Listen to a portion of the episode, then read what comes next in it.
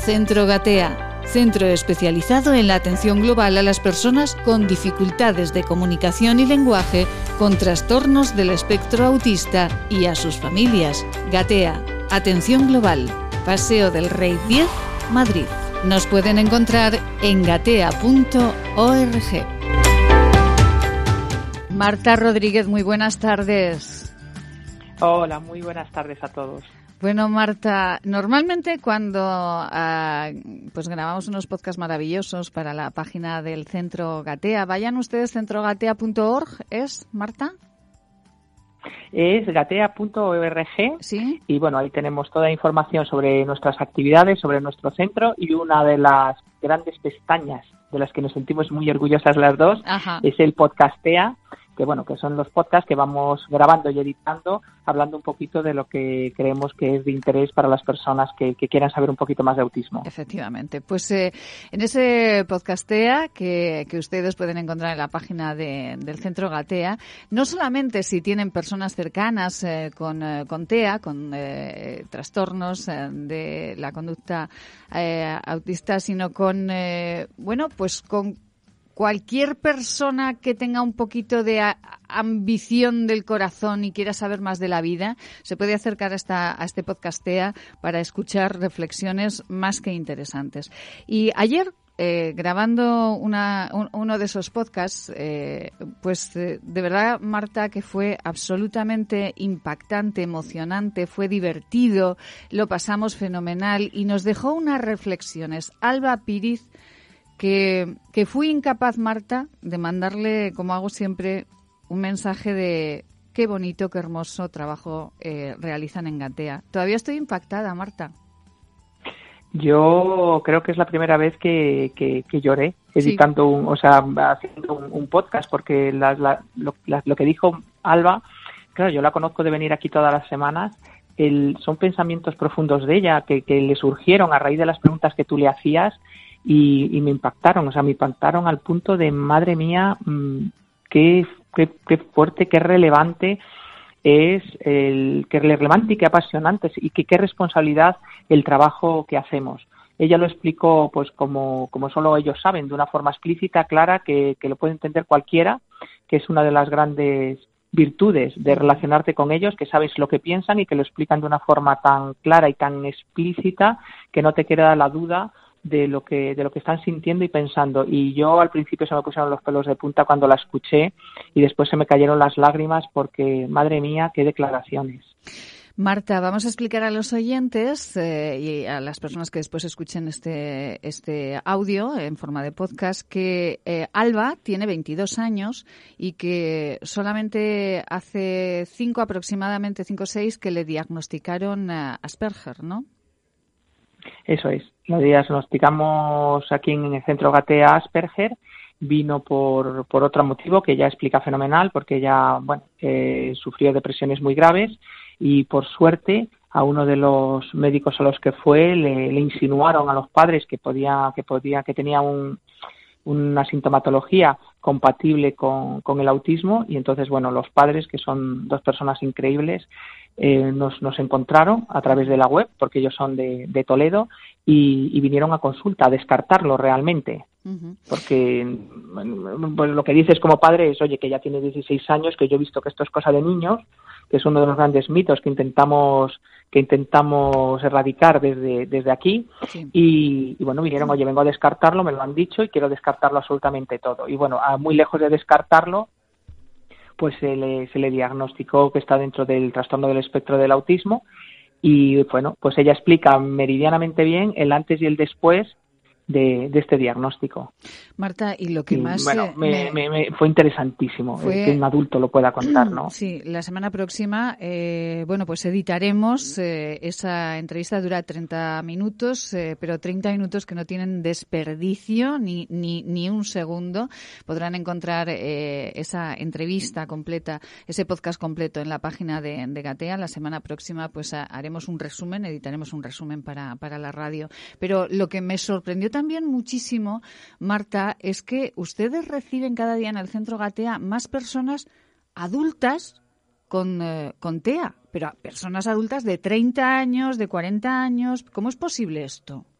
De 50 años, pues es llamativo. Este fin de semana que hemos tenido la primera, la inauguración de nuestro máster y bueno, vinieron profesionales relevantes de, del autismo, lo comentábamos. Digo, oye, nosotros nos están llamando muchos adultos a, solicitar un diagnóstico y todos estamos de acuerdo en que nos estaban llamando llamando personas pues mayores de, de 16 años que es llamativo para el diagnóstico. Y efectivamente, hablábamos al final de que cuál era la causa de eso. Pues detrás de un confinamiento posiblemente hayan venido trastornos de ansiedad y de depresión, van a un psiquiatra o un psicólogo y ese psiquiatra o psicólogo les dice, oye, tu, tu comportamiento, porque al final el autismo se diagnostica por, por comportamiento, la sintomatología es tu comportamiento, tiene, es compatible con, con, con el TEA.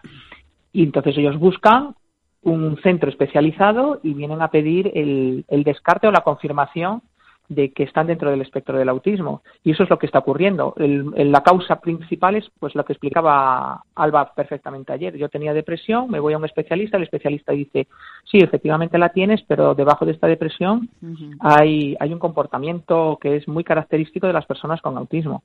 Y lo que ayer explicaba Alba, eh, pero de una forma tan natural, eh, tan dura a la vez eh, y, tan clara es lo mal que lo ha pasado eh, esta niña, ahora adulta, porque, claro, era la rebelde, no entendían su comportamiento, podían hasta dejarla a un lado los amigos, y todo por la falta de un diagnóstico. Claro, lo que para un lo que para un lo comentábamos ayer cuando cuando con, con el equipo con nuestro equipo a la hora de comer digo cuando a unos padres nos dan el diagnóstico yo yo veo a mi hijo yo creo que con 20 meses a partir de los 18 podemos hacer un diagnóstico muy acertado porque las pruebas lo permiten. Nos dan ese diagnóstico, es el peor día de nuestra vida. Yo recuerdo perfectamente ese día, donde estaba, la ropa que llevaba la persona que me, que me lo dijo. Es como que se te para el mundo en ese momento y lo recuerdas absolutamente todo. Un segundo dura una eternidad. Como padre lo recuerdo. Para mi hijo no tuvo ningún impacto. Él tenía 20 meses y es un día más de muchos días. Para los padres es brutal el impacto que genera ese diagnóstico. Para los adultos es brutal el impacto, pero en positivo. Es muy llamativo que le demos el, resultado a un adulto, por ejemplo a Alba, y ella lo que sienta es, pues lo que refería, es que lo cuenta perfectamente, alivio, tranquilidad, incluso un punto de alegría.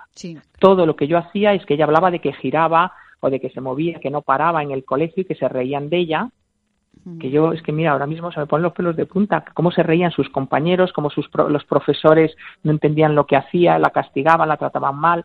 Todas todas esas esas esas referencias que ella hace es porque ella no tenía efectivamente algo que justificara. Y cuando digo algo pues es un es un diagnóstico que justifica un comportamiento que es inusual porque no deja de ser más que un comportamiento inusual. Ella lo hacía para calmarse y lo que recibía eran risas, insultos, faltas de respeto, falta de comprensión y después, claro, los padres también nos pasa eso. Si tú tienes un hijo que tiene un comportamiento inadecuado, le llevas a 20.000 especialistas y te dicen que no hay ningún problema, pues tú empiezas a corregir ese comportamiento inadecuado, al principio con paciencia y después cada vez con menos paciencia. Tienen que pasar toda esta cantidad de años y ese sufrimiento innecesario, porque hay mucha gente que lo ha hecho mal, para que Alba llegue con 16 años sin diagnóstico, muchos profesionales lo, lo, han tenido que hacer mal o mirar para otro lado para que una persona necesite todo ese sufrimiento hasta una depresión severa para llegar con suerte a un centro donde te pueden dar un diagnóstico que justifique pues eso, tu forma de actuar, tu forma de interpretar la realidad y un montón de cosas. Les eh, recomendamos de verdad que escuchen a partir de la semana próxima Alba en el eh, podcast, en el podcastea de la página del Centro Gatea, centrogatea.org. Si quieren más referencias, es eh, el Centro Gatea de Atención Global al Autismo y Familias en Paseo del Rey 10, Madrid. Allí está Marta Rodríguez con un equipo espectacular que les, bueno, pues les escuchará primero y después, pues, trabajarán para, para saber dónde dónde, están y, qué se puede hacer a partir de ahí. Escúchenlo, escuchen a Alba, porque además es maravillosa, es divertidísima, se, bueno, está es muy divertida, estaba constantemente. Es que Marta me mete mucha caña con mis tatuajes y con mi todo, madre mía, lo pasamos fenomenal. La admiro, la admiro porque admiro, admiro a todas las personas con autismo. Tengo una admiración impresionante por todas las personas con autismo, vivir con tantas dificultades y sonreír, gastar bromas, eh, ser cariñosas. O sea, eh, yo solo la sonrisa de ellos es madre mía con la difícil que es para ti cada día. Y con Alba me pasa. Tengo, tengo una relación muy bonita con ella me meto con, con todo, si lleva la gorra al revés, si la lleva al derecho, si se pone un tatuaje o si lleva el pantalón roto. Y, y, bueno, tenemos una relación muy divertida, nos queremos un montón, pero de verdad que ayer lo que dijo yo no lo había oído nunca. Merece la pena escucharla porque porque es un pues es una muestra de superación y de, y de, y de contar una realidad que está pasando desapercibida. Los adultos con autismo existen son están incomprendidos y tienen una vida extremadamente complicada. Y ella lo explica muy muy muy bien y merece merece muchísimo la pena el escucharla ella eh, pues ha estado estudiando, ahora quiere trabajar, está buscando trabajo y, bueno, y, le encanta la radio y ayer, vamos, eh, hicimos casting y lo hace fenomenal, así que a ver si podemos hacer algo, algo por ella. Ay, madre mía, Marta, es, eh, bueno, ese momento en el que mm, le preguntamos a Alba y, y qué le, qué le pediría a la vida o qué le habría pedido a la vida y la respuesta fue fue que nos hizo caer la lágrima a todos, ¿verdad, Marta? Sí. Mira, el momento en que le preguntaste el qué le pediría a la vida y ella lo que se le ocurre y se reiteró en ello es, mira, dos cosas de punta otra vez.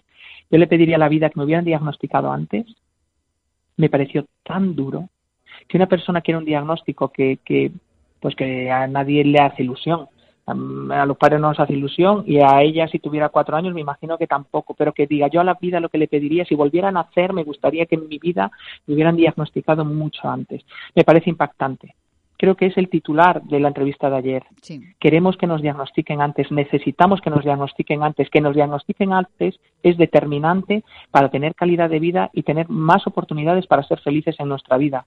¿Cuánto sufrimiento innecesario hay en los diagnósticos tardíos? Mm. Los colegios tienen que detectarlo antes, tenemos que diagnosticarlo antes, los pediatras tienen que detectarlo antes, y hay herramientas para detectarlo antes. Algo estamos haciendo mal para que las, una persona llegue a los 16, a los 30, a los 40, incluso a los 50 años sin un diagnóstico que le cambia la vida y se la cambia mejor. Es que ahora mismo estamos hablando, Maite, de que un diagnóstico te cambia la vida mejor, no es una etiqueta.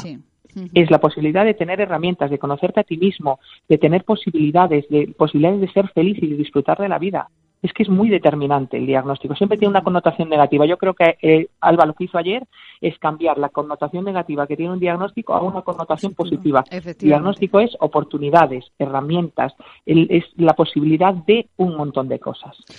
Eh, Marta, están en el, en el estudio, están en el programa todos los viernes, tenemos una tertulia maravillosa con unas eh, mujeres, eh, bueno, con un nivelazo impresionante, como Marta Rodríguez, ni más ni menos. Y una de ellas, Pilar González Usón, es escritora de novela negra y ha sido maestra, ha sido profesora durante toda su carrera profesional y está con unos ojitos, pues está, está con unos Estoy muy emocionada, Maite, porque un buen diagnóstico en cualquier, en cualquier clase, una enfermedad, lo que sea.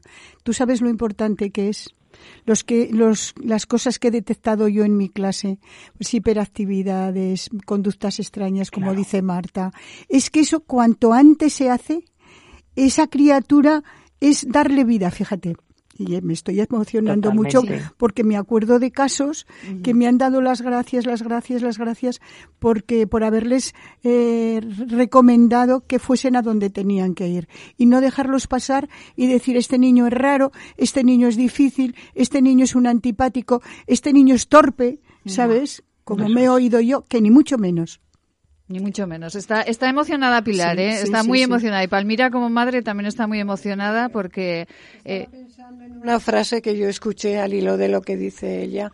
Una frase que yo escuché hace mucho tiempo. Eran otro tipo de problemas y decía... El estamos en el principio de la solución del problema, que es que emerja, que, que se vea, que se reconozca. Ese es ya el comienzo de la solución. Yo felicito de verdad al Centro Gatea porque hay tantos niños, tantas personas mayores que han sido siempre, bueno, son muy raros eh, y, marginados porque no tienen un comportamiento, digamos, normal, entre comillas. que, hay que trabajar mucho en ello. Solamente hay que ver que cada día sale un síndrome, cada día. Y eso, lo que decimos, sabiéndolo, se le puede poner solución. Efectivamente, pues ahí está el centro Gatea. Y es verdad, eh, desde que realizamos este, este espacio con el centro Gatea, Marta, tengo que decirle, yo no sé si llegarán esas llamadas o no llegarán, pero sí que hay muchas eh, personas que me, que me preguntan, Marta, eh, y me dicen, no, es que mi sobrino empiezo a verle ahora un comportamiento que tal vez tenga que ver, eh, y yo siempre derivo al centro Gatea, porque ellos son precisamente, pero eh, a todas las personas que nos estén escuchando, Marta, si sienten que hay algo que no les encaja, lo mejor es preguntarlo, que no nos dé miedo preguntar, ¿no, Marta? Claro, yo a colación de lo que decía Pilar, nosotros a los profesores de los colegios le decimos, eh, es que yo no puedo decir que tiene autismo, no, tú no, pero puedes decirle a los padres que lo descarten. Que tú como profesora estás viendo comportamientos llamativos, es que no hay que poner una connotación negativa, estoy viendo comportamientos no llamativos, a mí me quedaría más tranquila como profesora si lo descartarais. Ocurre muchas veces que el profesor mira para otro lado, el, orientador mira para otro lado y dice, bueno, ya vendrá el curso que viene o ya los padres, hay padres con los que es muy complicado hablar, yo lo sé, pero hay buenas formas de decirlo. Y pues eso, como decía, es con amor, con cariño y con simpatía. Le decimos a los papás que, oye, vamos a descartarlo. Porque de tener esa información a no tenerla, pues cambia la vida de esa criatura. Efectivamente. Yo lo que estoy pensando es que esto necesita mucha publicidad. Que se sepa que existe el centro. Toda la publicidad es poca, ¿eh? Somos pocos centros, pero los que estamos tenemos que la obligación de difundir. Yo creo que lo que hacemos eh, con Maite es difundir, porque el difundir es ayudar. Es que una prevalencia del un, claro, es que una prevalencia del 1% implica un 1% de la población. España, pues somos 47 millones, un 1% están dentro del espectro del autismo. Eso quiere decir que a lo largo de nuestra vida todos los profesores van a tener uno, se van a encontrar con uno, todos los pediatras se van a encontrar como poco con uno, porque la prevalencia es, es, algo que, que, lo está imponiendo. Yo le digo a los profesores, siempre a lo largo de tu vida profesional te vas a encontrar con uno, los pediatras siempre. Hay que difundirlo. Esto existe, cuanto antes se detecte, es un trabajo y una responsabilidad de todos, más podemos ayudar. Pilar, eh, ¿tuvo algún caso de autismo? En su vida profesional? Yo no, yo encaucé para que fuese a una consulta profesional, porque yo veía que yo no le, es lo que ha dicho Marta, yo no le puedo diagnosticar autismo, pero sí que veía que este niño para mí me parecía autista y entonces lo encaminé a una psicóloga que hizo muy buena labor y ahí trabajaron mucho con él. Ay, pues Dios Pilar, es que cambiaste la vida de esa familia. Hombre, cambiaste la vida de esa familia. Tanto. es tan relevante como que cambias la vida. Sí, te voy a decir además una cosa, Marta. Es que los maestros, yo por ejemplo, estaba durante dos años todo el día con esos niños. Eh, los conocía más que sus padres, me refiero porque los ves actuar en conjunto. Cuando un padre lo mm. tiene en casita, pues lo ve al niño, lo adora, lo quiere, como también lo queremos en clase, mm. pero los, los ves interactuar con otras personas. Y entonces te das perfectamente cuenta. Yo creo que, no digamos una asignatura, pero una parte de, magisterio tenían que estudiar esto. Totalmente, Pilar, lo que dices es determinante. porque el autismo, lo nuclear es lo social y lo social se ve en el cole. Exactamente. Ay, cómo se entienden ustedes, qué barbaridad. En, eh, el centro, en el centro Gatea están realizando un máster para la formación de profesionales sanitarios, eh, para profesores, etcétera, etcétera, porque mm. efectivamente, como dice Pilar, el magisterio debería de estudiarse eh, este asunto para que, bueno, los profes lo vean, lo vean en clase. Marta, ay, pero si es que es tanto el gusto y el placer y encima las tres, aquí las cuatro, que ya que ya se ha pasado el tiempo, pero la semana próxima volvemos. Un besito muy grande, Marta. Encantada, un beso a todas. Muchas felicidades. Marta, felicidades. Sobre todo. Gracias, Pilar. Centro Gatea. Centro especializado en la atención global a las personas con dificultades de comunicación y lenguaje, con trastornos del espectro autista y a sus familias. Gatea. Atención global. Paseo del Rey 10, Madrid. Nos pueden encontrar en gatea.org.